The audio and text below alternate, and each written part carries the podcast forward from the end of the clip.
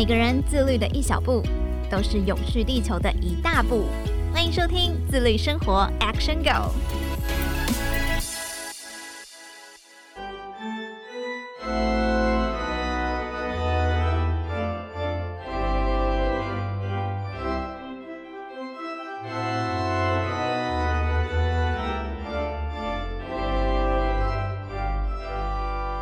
众朋友，大家好，欢迎收听自律生活 Action Go，我是怡璇。最近我身旁还蛮多人结婚的，那我也主持了几场朋友的婚礼，所以这几天算是在一个粉红泡泡世界里面度过。不知道大家对于婚礼的印象是什么？结婚是还蛮多人的终身大事，但是婚礼本身，我觉得就是蛮不简单的，因为有仪式啊，还有很多丰富的餐食，有华丽的布置等等，这些筹备起来需要花很多的时间，当然事后也会产出一些垃圾啦。所以如果想要把永续这个概念带进婚礼现场的话，就需要花更多的心力。不过有一间婚顾公司呢，他们就是主打永续婚礼，他们是忠诚婚礼计划，致力去减少婚礼上的一次性浪费。今天特别荣幸的邀请到了忠诚婚礼计划的创办人刘玉成来到节目跟大家聊聊天，欢迎玉成。嗨，各位观众朋友，大家好，我是忠诚婚礼的玉成。玉成好，我觉得听到婚礼产业，应该很多人就会觉得哇，它就是一个每天都是接触幸福氛围那种产业。不瞒玉成说，其实我大学刚毕业的时候，我有去婚顾公司面试过，oh. 但是我那时候被刷掉。可是我记得有一个面试官就跟我说，我们来这边不是来做梦，是来卖梦的。所以其实婚顾它就是一个造梦者的工作。那我想。想问问玉成是从什么时候开始想要踏进婚礼产业的呢？对于婚礼又有什么样的憧憬？在那个时候，如果讲到我什么时候想要踏进婚礼产业，我觉得会是从我国中的时候说起。我国中的时候看了一个 TLC 旅游节目，他的节目是一个叫 David Tutera 的婚礼顾问，帮很多的客户办很多的 party。所以他其实那时候还没有很明显的讲到说办婚礼，但他就是去各个州，然后帮各个不同的家庭举办各式各样很好玩的 party。看到我就觉得天呐，这个行业也太好玩了吧！加上我本身的个性是喜欢 organize 这些，比如说一个聚会啦，所以其实那个种子是在国中的时候种下来的。大学毕业之后，果然这几年的时间，台湾的婚顾的产业很蓬勃的发展，就顺利了找到一个婚礼顾问公司进去就职。我觉得听起来是蛮幸福又很幸运的，因为一毕业就可以到自己的梦想环境来工作。那在婚顾公司就职那几年，我相信应该也有很多的收获。可是为什么最后又会想要自己跑出来开一间公司，还主打勇士婚礼？收获是蛮多的，因为刚好我很幸运，我认识的这些前辈，就是我刚好就职这些前辈，他们目前在台湾都还是很顶尖的婚顾公司。只是中间慢慢的会发现，婚礼或是活动上一定不免俗，会有一些垃圾的产生。因为我本身的生活习惯是比较属于零废的，久了之后我会觉得。我今天去买一杯咖啡，但是我少用了一个外带杯。但是我每个礼拜接触到的婚礼制造垃圾可能是一千个这个外带杯的量。这个时候我才开始思考，说我未来的方向是不是可以有一些变化。就是工作跟自己的生活习惯刚好相反，平常非常努力的在减少垃圾，结果没想到工作上又增加了好几倍回来，所以这个算是创立自己品牌的一个启蒙点。但是从什么时候开始真正有一个 action，有一个行动，决定要来创业的？决定要创业这件事情，应该是从我决定结婚。因为我是高雄人嘛，嗯、那我就必须要从高雄搬到台中，必须要离开原本的公司。刚好那个时间点也想要稍微休息一下，因为其实，在婚顾公司，我们的 schedule 是很紧的。对，对对对对对，所以刚好那一年结婚之后，等于说给自己一个 gap year 的时间，但是也蛮确定说，哦，可以有新的这个方向来试试看。我觉得 gap year 是现在还蛮多人在转职阶段或者是刚毕业的时候会安排的一个空档，可能会去国外打工度假或者是游学等等，来扩大自己的视野，同时也可以放松身心。那玉成在 gap year 的时候有做什么样的安排规划？这个 gap year 当然还是有一些以前就认识的厂商啊，或者是可能以前服务过的客人，他们有一些新的案子，或是他们推荐的朋友，还是有少量的接案。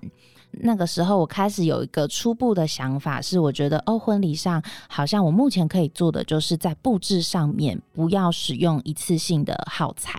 所以那个时候开始接案的时候，就有小步的以自己的力量开始推荐给我的新人，说，嗯、呃，我们是不是试着不要使用一次性的耗材？当然他们会有很多问题嘛，就比如说，哦，那如果不使用一次性的耗材，那我们的布置会是长什么样子？好看吗？对不对？对对对对对。所以其实那个时候我们会用很多方法，就是比如说我们会提供很多的提案啊，大量的 reference 啊，然后当然我们也会有一个合成的图，就有一点像是室内设计的那种三 D 图，但是我们是二 D 的，但是还是必须要有百分之九十的素材，让他们知道说这场婚礼的内容会长什么样子。所以，其实，在一刚开始成立工作室的时候，还没有一个想法是说我要主打永续婚礼，而是提出几个想法，然后跟新人做讨论，看他们要不要采取可能比较减速、比较能够减少垃圾的方式。那玉成在婚务公司的时候，或者是在创业之前，有没有听过国内或是国外有特别主打永续婚礼的婚顾公司？国内因为那个时候是真的还蛮少的，又包含我自己本人，可能那个时候对于永续的认知也还不是很广泛。可以说是我开始成立工作室的那一年，去到了加拿大，找了一个学习的地方 WPIC 去考取婚顾师的证照。北美毕竟是婚顾产业已经盛行很久的一个地方，嗯，我想要知道他们当地要怎么协助他们的新人去完成，比如说，我觉得心目中永续的一项婚礼，但其实那个时候对于永续的定义还不是很明确，只能说是 eco-friendly，就是比较。绿色比较减速。从加拿大的这一个课程之后，让我对于整个婚礼的架构有比较明确的想法。北美的婚顾产业算是盛行了非常久的一段时间，相较于亚洲来说的话，所以呃，玉成在加拿大进修的过程当中，对于当地的婚礼有哪一些观察？觉得他们的婚礼跟我们台湾有哪些不同的地方？跟台湾的婚礼很不一样的，就是他们的人数都很少。因为我那时候刚入行的时候，又加上我在高雄中南部的婚礼，我们那时候动辄就是六十桌、五十桌。哦，对对对，哦、对，然后甚至多一点会到百桌。到了加拿大了之后，跟当地的婚顾跟过他们几场婚礼，哎，发现他们的人数都很少，最少的我遇过应该是二十位。就是真的是很亲密的朋友的婚礼，然后五十位以上的婚礼，在他们那边就算是偏大型了。对，当然你人数少，在于减碳这方面一定是有相对程度的贡献。但撇开这个角度来看的话，其实我发现，哎，这样子小型的婚礼，它反而大家的情感连接是很紧密的。新人他们在现场是真的可以很沉浸在他们的婚礼里面，可以很享受的，跟每一个亲朋好友都可以有很完整的时间去交流。真的，北美跟台湾婚礼是蛮不一样的，而且我发现欧美人哦，他们是完全的将永续的概念融入意识当中，所以其实，在举办婚礼的时候，他们不会特别觉得，哎，我这样做是为了友善环境，或者是为了拯救地球，主要他们还是以自己开心、感受舒服就好。但是在台湾，就像玉成刚刚说的嘛，这个类型的婚礼还没有那么的盛行。那你从加拿大回到台湾之后，对永续婚礼的执行跟推广有做哪些调整？其实我觉得疫情对我来说是有好跟有坏的。当然，坏处就是案量骤减嘛。嗯。但是另外一个方式是因为其实独立接案之后也算蛮幸运的，接案的过程其实就没有中断，但会导致我必须就是在这个 routine 里面一直 run。导致我没有办法有太多的时间去规划，说哦，我下一步该怎么走。疫情就发生了，结果我就获得了很多时间。刚好这个时间点，我就参加了台湾市政府社会局举办的很多关于创业的一些课程，还有参加很多社会创新的单位，他们提供的一些讲座啊、论坛啊，跟一些本来就因为毕竟那时候在执行零废弃的这个生活形态，其实在台中也有很多的伙伴跟前辈，他们都在做这件事情，所以因为这样子，在这个领域里面就认识了很多人，正式的认识到联合国的十七个永续的指标，都是 SDGs。我开始用这十七个项目去回过头来检视我们婚礼的一些流程，发现其实我们在花材的回收上面，我们可以做一些贡献，甚至是剩食的回收上面，我们也可以做到贡献。所以在那个时候，等于说疫情的这两到三年的期间，我们就发现了比较多的可以解决的问题。我觉得这样子听起来很像是疫情 再一次给玉成一个 gap year 的机会，只是这一次是在台湾进修了很多创业的课程，认识相同理念的伙伴，也更了解永续这个一个新的概念。那在这样子一个基础之下，就玉成刚刚提到的婚礼餐食，你们是怎么做后续的处理？要怎么来解决婚礼剩食？剩食回收的话，我们现在有两个方向。第一个是我们有跟一个 App 合作，嗯，所以这个 App 他们本来就是在协助一些餐厅啦，他们可能要消耗掉今天的即期食品，所以我们在婚礼上会用类似相同的概念，就是如果今天是 buffet 的婚礼，以我们的经验来说，通常 buffet 的婚礼，我们的剩食大概会是两到三成。假设今天是一百人的话，那我们可能提前先 list 十五个便当在这个平台上面，然后我们就是把婚礼现场的这些便当先装起来，会提供给平台上的使用者。这个是一个贩售的行为，所以其实新人是可以拿回来这些钱。在另外一个合作的伙伴是提前到餐厅里面放了五个大的箱子在现场，宾客要打包的，他们还是可以打包。但如果就是真的是那种宾客不想打包，你最后最后收回来的那个，都帮我们分门别类的收集在这不同的箱子里面。嗯、他们会有运输的系统跟仓储冷藏的系统，他们会带回去，然后会再重新烹调过后，并不是只是加热而已，他们会重新烹调之后再分送给街友。或是一些无家者，但是目前这两个方式执行起来，其实还是会有一些区域性的问题。有一些我们合作的伙伴，他们可能只能在特定几个地点跟范围来执行这样子的服务，所以基本上我们现在还是希望可以有越来越多的合作伙伴。最希望当然就是未来有更多相同理念的人可以一起加入，来减少婚礼上的剩食。那除了餐食的部分，婚礼上还有其他周边元素嘛？像是会有婚礼小卡，或者是其他一次性的乐色，这部分你们是怎么来做建议跟调整的？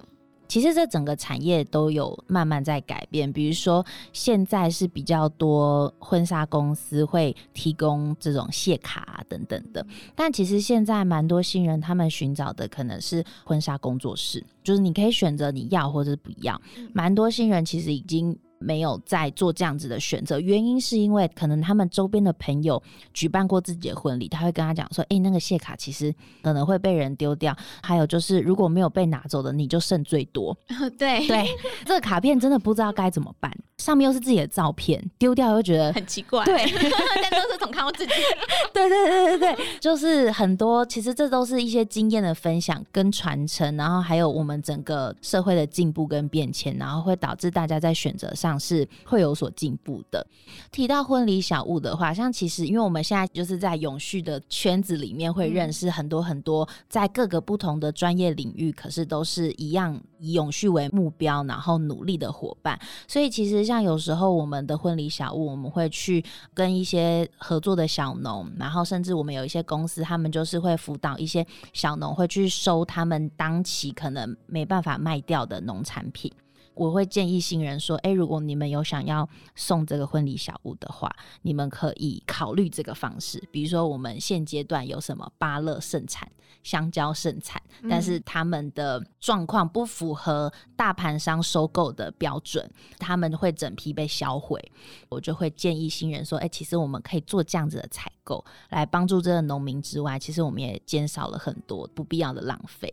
甚至是说有一场的婚礼，我们会因为新人不希望在婚礼上提供任何的卫生纸。那一场又是户外婚礼，所以我们那个时候就是请旧衣回收单位，他们刚好收到一批是从成衣厂打下来全新，但是他们就已经决定要报废的布料，再请庇护工厂的伙伴们帮我们做成方形的口布，就放在现场，是让宾客们可以擦嘴巴、擦手，结束之后可以带回家洗一洗，它就是一条手帕，同样的变成是一个婚礼小物。这是一个婚礼的小巧思哎，而且也因为一场婚礼帮助到其他人，除了做到环境友善，也做到了社会更好，达到一个社会的善循环。但是我的印象中，就是一般婚礼执行起来就非常的不容易了。那对于永续婚礼来说，就育成的经验来看，觉得最困难的地方是什么？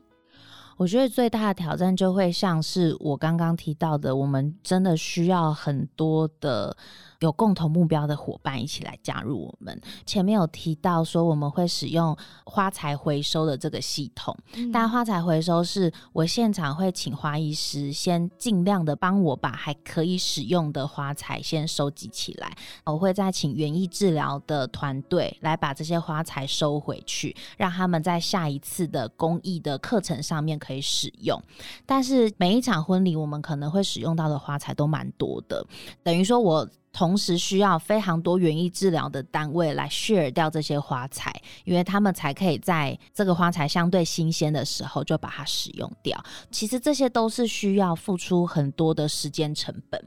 所以如果是在商业的角度来看的话，很多厂商会觉得我好像没有必要做这些事情。现在很幸运是可以找到这些伙伴愿意跟我们一起执行。其实我觉得现在有越来越多人开始拥有永续意识，尤其是年轻的朋友，生活都蛮注重环保的。像是我在买东西的时候，都有看到很多人带环保杯啊、环保袋等等。所以我想，当他们要迈入人生下个阶段，准备一场婚礼的时候，就可能会想走比较减速、比较永续的婚礼。不过，就我主持过几场婚礼的经验来看，我发现哦，就是每当婚礼有一些环节企划比较创新的时候，新人跟长辈可能就会有不一样的声音出现。而永续婚礼在台湾也算是比较新嘛，那新人在和玉成您说想要一场这样子婚礼的时候，通常他们长辈有什么样的想法，或者是你们会怎么样跟长辈沟通，让他们可以了解什么是永续婚礼这样子一个概念？我会跟长辈说，虽然我们今天可以把它讲成我们是一场永续的婚礼，但是对于你们在意的东西，我们一个都不会让他得过且过这样子。嗯、比如说，长辈可能很担心的就是吃的好不好啊，宾客有没有被照顾到啊，然后我整场婚礼看起来，我还是想要它是漂亮的啊，因为一开始很多人会跟我说，哎，永续婚礼是不是就是？都很简陋，对对对对对，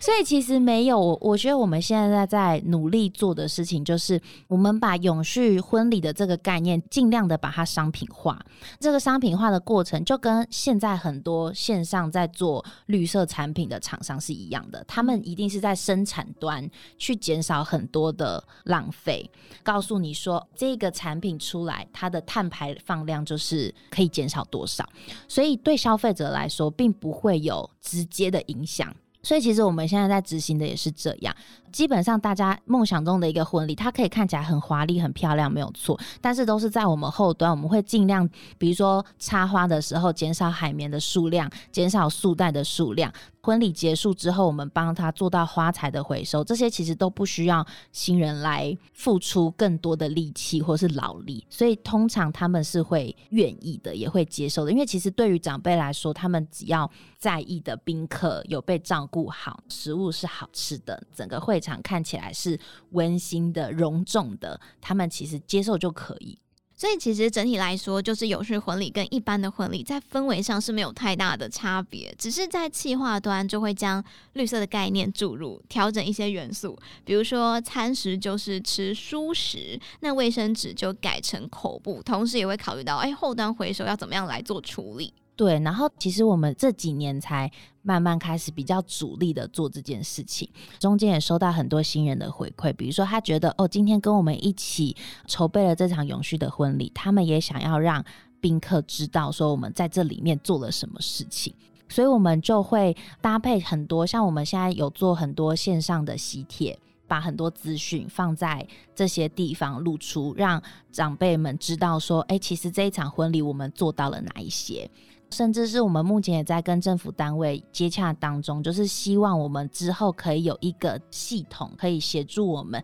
计算碳排放量。我觉得这个很棒诶，因为现在国际趋势就是二零五零净零碳排目标嘛，所以如果婚礼产业可以直接这样子做的话，那其他的供应商啊、合作厂商也可以清楚的知道自己付出了多少碳排，或者是为了这一场婚礼减少了多少碳。对对对，我觉得 KPI 这件事情很现实，就是。觉得是会提供给大家一个动力，所以其实我们现在还有很多我们可以努力的目标跟方向，然后我们都希望可以在未来很快的把它完成。我相信未来大家对于永续婚礼会越来越有意识啦。其实现在就有蛮多年轻朋友喜欢这样子的婚礼方式，玉成目前也执行了不少场次嘛，可不可以跟我们分享两场你印象最深刻的永续婚礼？第一场可能会是我在澳洲的婚礼。因为宾客就是五十位，当天的餐食是一人带一道菜哦。Oh.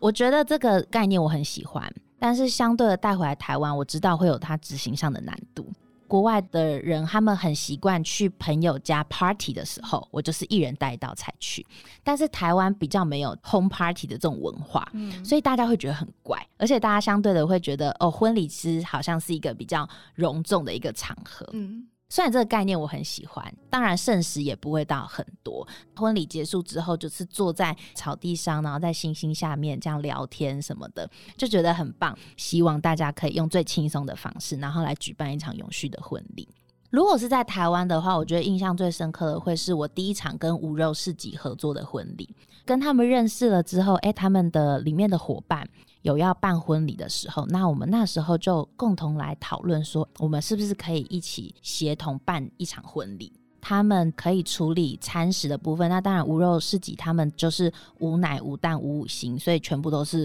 纯素的婚礼。刚好他们的伙伴也非常的有永续的概念，所以我们就可以把这场婚礼真的执行的很彻底。等于说，在跟新人沟通的时候，我不需要花太多力气去解释说，哦，为什么我们这个环节要这样子执行，要这样子做。他们也给予我们几乎百分之百的信任，然后让我们可以去完成这样的一场婚礼。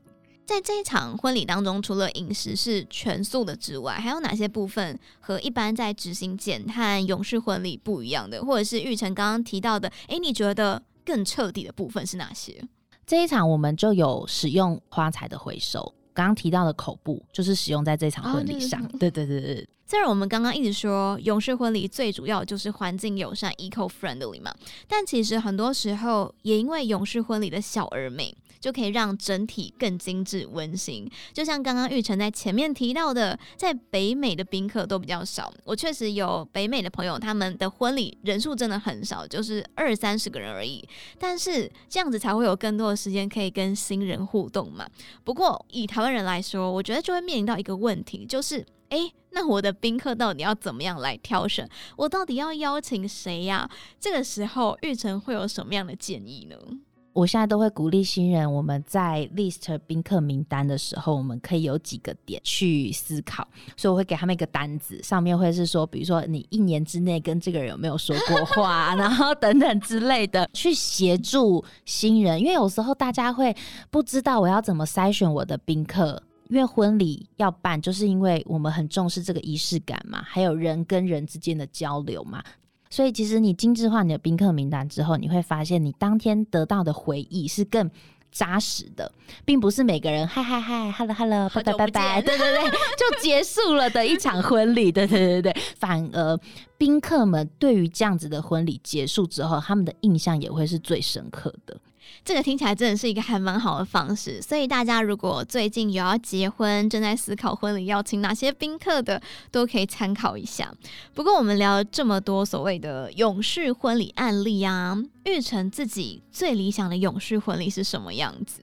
我觉得最永续的婚礼应该是符合理念的一场婚礼。我们在做的其实就是协助他有这样子想法的新人，他们可以更无痛的完成这样子的永续婚礼。因为有些新人他真的很想做到永续这件事情，但是可能家里长辈太多不可预期的一些观念或者是想法上的沟通有困难的时候，其实我都会跟我的新人说，这个就是一个比例的原则。我们今天可以多节省十趴，就是十分，那我们就算这十分是有贡献到的。你不一定要要求自己在每一件事情上都一定要做到一百分，因为这件事情原本应该是要是开心的，嗯、然后为了环境更努力的，但并不是因为这样子要造成我们之间的冲突。其实最重要的还是符合自己理念了。那对于环境的部分，就是能做多少就做多少，因为最主要那个主角还是自己嘛，还是新人。当然，最棒的婚礼就是可以让每个人都感受到幸福，延续这一份快乐跟感动，把它带回家。不过，我觉得我们节目一直聊到现在，很多朋友心里应该会有个想法，就是说，诶，如果真的想要永续的话，那就登记就好了啊，还办什么婚礼？玉成对此有什么样的看法？筹备婚礼这件事情，我觉得它是一个过程。婚礼其实只是一天，我们要相处的时间是一辈子。或许你没有透过婚礼的这一个过程，你可能没有办法找到正确的彼此相处跟磨合，或是解决问题的一个办法。道理还蛮简单的，就是有点像是我们以前会说，朋友一定要一起出去旅行，对，才会知道是不是真的朋友。嗯，婚礼也是一样的意思，这就是一趟你们两个必须要共同经历的旅程。女生会更加知道要怎么跟她未来的婆家沟通跟相处，要用什么方式，他们才是。可以正确的接收到你想要传达的资讯，男生反之也是这样，甚至是我们两个在价值观上原本只是情侣的时候，我们需要面对的事情没有太多，没有太复杂。嗯、但当我们变成夫妻的时候，我们可能报税的时候我们要共同面对。但是面对婚礼的时候，我觉得这是一个很完整的过程，让我们走过一次。婚礼的开销变成是我们第一个可能要共同支付的开销，相对的也是数字比较大的开销。嗯、那我们以后可能要买车啦、买房啦、养育小孩啊，其实都是共同的概念。但是在这个过程中，我们可以找到沟通的方法跟解决问题的方法，我觉得这才是比较重要。这个其实是我之前完全没有想过的想法。不过我刚刚听完玉成这样讲，我觉得还蛮有道理的。因为我确实有看过交往十年的情侣，他们原本决定要结婚哦，但是在筹备婚礼的过程当中，屡屡意见不合，真的是还蛮不合的那一种。最后就决定直接分手，去结束这一段十年的爱情。对对，所以这个不能说是恭喜他们啦。但是如果真的在筹备婚礼的过程中，你发现价值观严重的没有办法磨合，或许这真的是一个方式，告诉你们说：哦，我们可能可以遇到更好的对方。当然，并不是说所有的人都一定要走过婚礼这条路。很多人他可能觉得，哎，我们就是 so mad，所以我们直接去登记也不会有什么任何的问题。就是其实要办婚礼，或者是想要直接登记都可以。只是玉成刚刚分享了哦，原来筹备婚礼的过程也可以同时确认一下另一半到底是不是适合与自己共度一生的人。当然，我相信也有其他的方式可以做确认啦。所以要怎么步入下一个阶段，其实符合心意、符合理念就可以。那玉成，我记得当初结婚的时候是有办婚礼的嘛？可不可以跟大家分享一下你当时的婚礼是什么样子？我的婚礼，因为在我成立公司之前的事情嘛，所以其实那个时候我只能依我当时我觉得我可以想到的方法来执行。比如说我的布置就是完全没有一次性的输出，再来就是我们所有的餐食，包含下午茶的那种 candy bar 的那种小点心，不会有一次性的餐具。